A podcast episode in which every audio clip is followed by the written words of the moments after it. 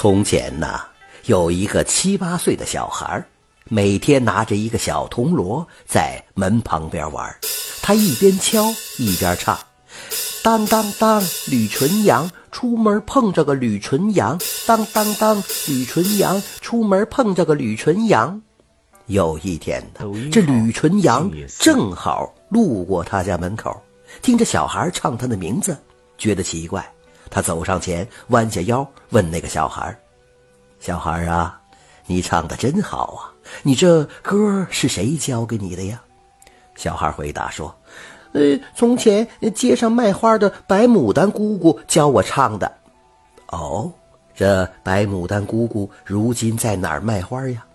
嗯，白牡丹姑姑好久都没来了，不知上哪儿去了。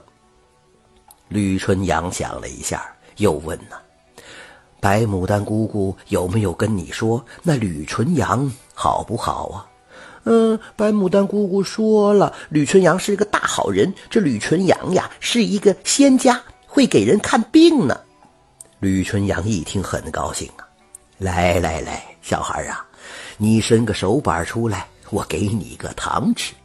小孩听说有糖吃，高高兴兴地伸出手，只听见啪。一声响，吕春阳在他的手掌心拍了一下。呃，你你打我干什么呀？糖呢？你拿着小铜锤，每天在这手板心儿敲上一下，嘿，就可以敲出一个铜钱，就可以拿去买糖吃了。小孩拿着小铜锤往手板敲了一下，果然一敲下去，当一声，手掌心就跳出了一个铜钱儿。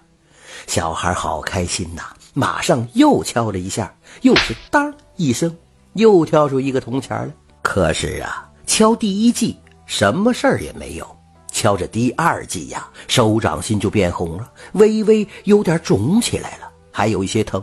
哎，小孩小孩啊，别急呀，你每天只能敲一下，敲多了就不灵验了，记住了吗？记住了。小孩乐得蹦起来，放下小铜锣，捡起铜钱一溜烟儿的就跑去买糖吃了。一天，小孩的娘看见孩子有糖吃，觉得奇怪：“孩子，你哪来的糖吃啊？买来的呗。”小孩蹦上门边一块青石头，那样子可神气了。儿子，你买糖的钱从哪儿来的呀？莫不是偷来的吧？嗯，才不是偷的呢。小孩更神气了，我自己有办法弄到钱。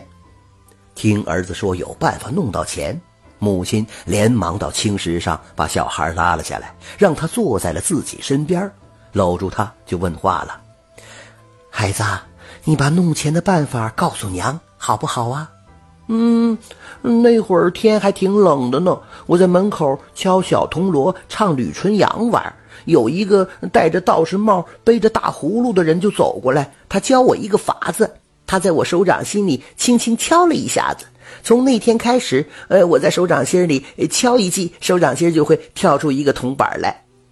母亲一听，眼睛里放出光来了。好孩子，咱运气来了，你碰上吕纯阳了吧？娘叫孩子伸出手掌心拿那小铜锤用力一敲。果然，那手掌心当的一声跳出了一个铜钱哎呦，发财了，发财了！母亲又再敲了一记，又是当一声，小孩的手掌心又跳出一个铜钱来。哎呦，有了这个手掌啊，咱以后可不愁吃不愁穿了。母亲拼命的敲，一连敲了十几下，只听得铜钱叮当乱响。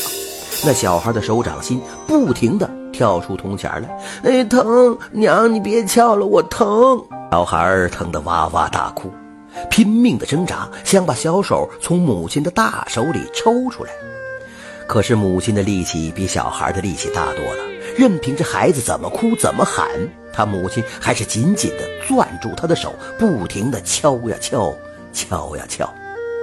母亲敲出来一大堆铜钱。那铜钱把他自己的两只脚都淹没了，小孩哭哑了，不出声了，脸色越来越青白了，眼珠子不会转了，终于一动不动了。他倒在那堆铜钱上，死了。到了这会儿，那母亲才急起来，哭哭啼啼的跑去找大夫。好不容易找来一个大夫，那大夫给小孩把了把脉，摇摇头说：“哎，不行了，脉都不跳了，埋了吧。”母亲哇的一声大哭起来呀！哎呀，孩子，孩子，都怪娘啊，都怪娘啊！正抱着孩子哭天抢地呢，从那弯弯曲曲的石巷子走来了一个江湖郎中。他来到了娘儿俩的面前，放下了大葫芦。什么情况啊？让我瞧瞧。母亲见又来了一个郎中，只好死马当活马医，把怀里的孩子交给了他。那江湖郎中摸索摸索孩子的圆脑袋顶又揉揉孩子红肿的手掌。那小孩慢慢的缓过气儿来了，脸色渐渐的变红润了。最后，那江湖郎中朝孩子脸上吹了一口气，孩子醒转过来了，睁开眼睛望望郎中。又望望母亲，母亲见儿子活过来了，欢喜疯了呀！两只手捧起地上的钱，一捧又一捧，一个不落下，全装到了那江湖郎中的大袋子里，然后跪在地上磕头就说：“钱都给你了，千谢万谢呀！多谢大夫，你救了我家孩子。”那江湖郎中哈哈大笑，拎起钱袋，拂拂衣袖走了。等他走远了，孩子坐起身他张开嘴，好不容易才说出话来：“呃，娘，刚才那郎中就是教我敲手掌心的人呢。”啊，那是吕纯阳。母亲急忙朝那石头巷子追过去。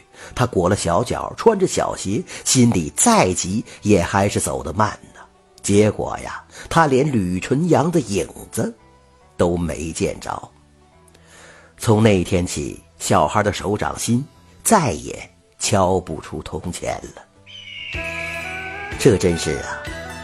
童谣引来纯阳仙，手掌一敲变铜钱，郎中搭救拂袖去，奉劝诸君莫贪婪。感谢您的收听，想继续收听下一集的，那就点个关注吧。